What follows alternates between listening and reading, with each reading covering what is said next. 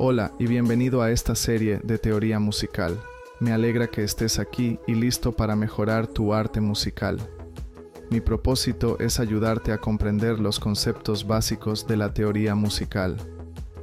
Quiero que empieces a hacer tu propia música.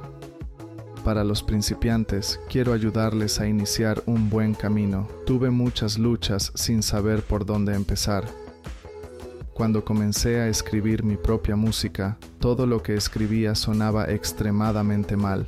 Quiero que evites eso y te dé estos elementos claves para empezar a entender la música y cómo funciona la música. Cuando comencé, desearía saber los fundamentos de la música. Ahora que he estudiado música, creo que tener algunos conocimientos básicos de teoría musical puede ayudarte a dar rienda suelta a tu creatividad.